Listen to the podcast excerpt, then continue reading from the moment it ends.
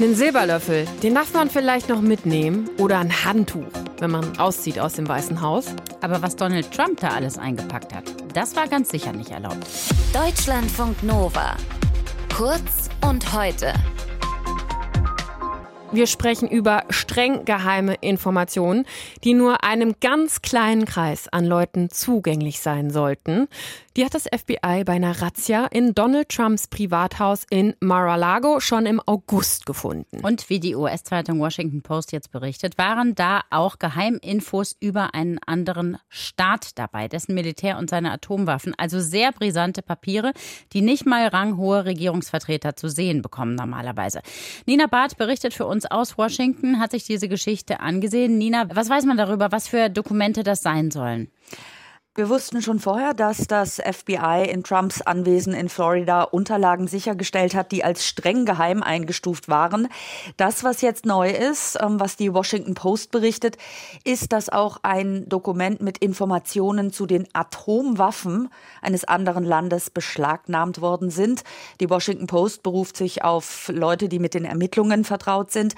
Und diese Unterlagen zu Atomwaffen eines anderen Landes, welches, das wissen wir nicht, das sind Papiere, für die eine ganz besondere Geheimhaltung gilt und es sind offenbar auch Informationen über streng geheime US-Operationen gefunden worden. Auch die sind hochsensibel, also offenbar ganz, ganz heikle Informationen, um die es da geht. Wenn du sagst, das sind ganz, ganz heikle Informationen mit einer ganz besonderen Geheimhaltungsstufe, wer darf denn im Normalfall solche Papiere überhaupt sehen?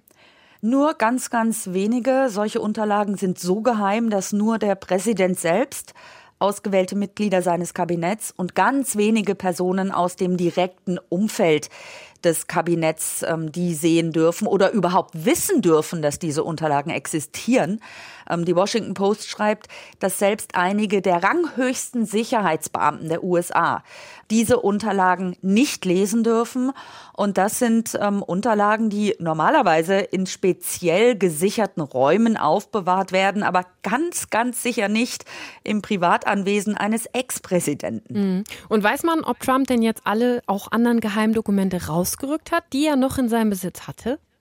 Also von rausgerückt würde ich da gar nicht sprechen. Er hat äh, einige Unterlagen zurückgegeben an das Nationalarchiv, aber eben bei weitem nicht alle. Und das ist ja der Grund, warum es überhaupt die Razzia des FBI vor einem Monat gegeben hat. Es ist gar nicht klar, ob alle Dokumente sichergestellt worden sind, denn es wurden auch leere Ordner in Trumps Anwesen gefunden, zum Teil auch mit geheim beschriftet. Und da muss jetzt eben noch untersucht werden, warum diese Ordner leer waren, was mit dem Inhalt passiert ist. Diese Frage ist also noch offen. Ansonsten würde ich aber davon ausgehen, dass das, was in dem Anwesen von Trump zu finden war, vom FBI sichergestellt wurde. Es sei denn, Trump hat was im Garten vergraben, aber davon würde ich jetzt nicht ausgehen. naja, ich glaube nicht, dass er es selbst gemacht hat in jedem Fall. Wie ist es ja. denn überhaupt mit Regeln für Ex-Präsidenten? Müssen die tatsächlich alle Papiere aus ihrer Präsidentschaft abliefern? Also Präsidenten müssen, wenn sie aus ihrem Amt ausscheiden, alle offiziellen Dokumente an das Nationalarchiv zurückgeben. Auch E-Mails und Briefe gehören dazu. Und das ist geregelt in einem Spionagegesetz. Und dabei geht es um Dokumente zur nationalen Sicherheit. Die müssen eben ins Nationalarchiv. Diese ganze Geschichte wird ja immer brisanter, muss man sagen. Also erstmal hat man ja äh, Anfang August festgestellt, dass da kistenweise wirklich Dokumente äh, rausgeholt worden sind aus dem Anwesen von Trump. Und jetzt auch noch diese hochbrisanten. Was glaubst du denn? Wie schätzt du das ein? Wie realistisch ist das, dass Trump deswegen tatsächlich noch Probleme bekommt? Also das ist jetzt ein weiterer Baustein und der sorgt sicher nicht dafür, dass Trump sich jetzt eher entspannen kann. Aber es ist nach wie vor unklar, ob Anklage gegen ihn erhoben wird.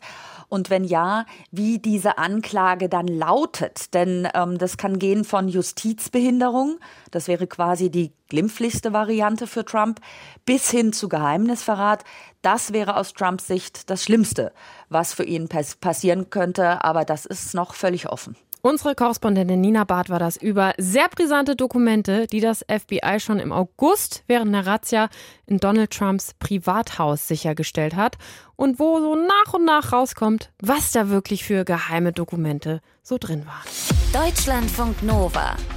Kurz und heute.